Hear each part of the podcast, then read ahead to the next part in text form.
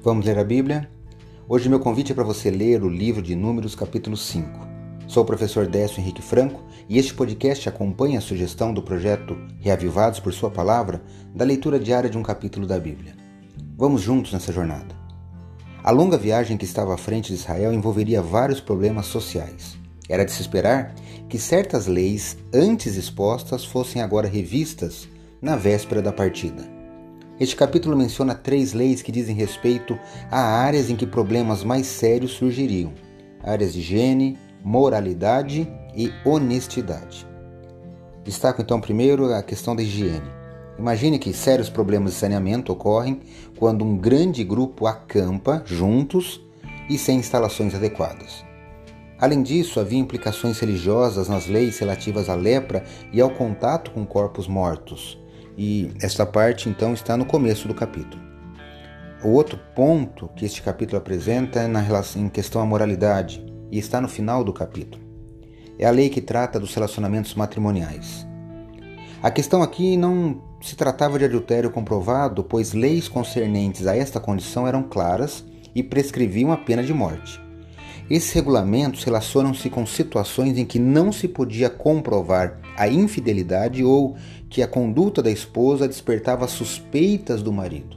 Observe aí nas entrelinhas, nos detalhes, a, o grau aí de proteção às próprias mulheres no meio daquela sociedade patriarcal.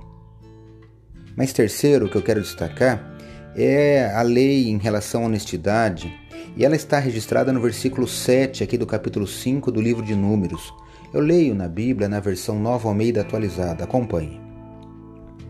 Confessará o pecado que cometer e pela culpa fará plena restituição. Lhe acrescentará sua quinta parte e dará tudo àquele contra quem se fez culpado. Números capítulo 5, versículo 7. A segurança da propriedade pessoal é outro problema sério quando há numerosas pessoas muito próximas entre si e a desonestidade não está sob controle. O direito de propriedade de todos deve ser protegido. A lei esboça os procedimentos para lidar com quem viola esse direito. Em linhas gerais, é isso que eu li. A restauração dos bens injustamente tomados com a adição do quinto ou 20%. Ou, no caso de impossibilidade de tal restituição, porque a pessoa que causou prejuízo não tem resgatador ou recursos, a quantia deve ser levada ao sacerdote junto com o carneiro da expiação.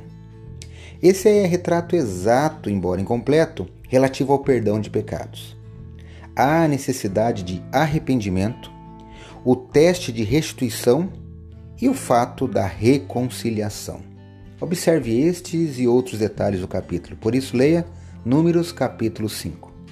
Este foi mais um episódio diário desse projeto de leitura da Bíblia, apresentado por mim, Décio Henrique Franco.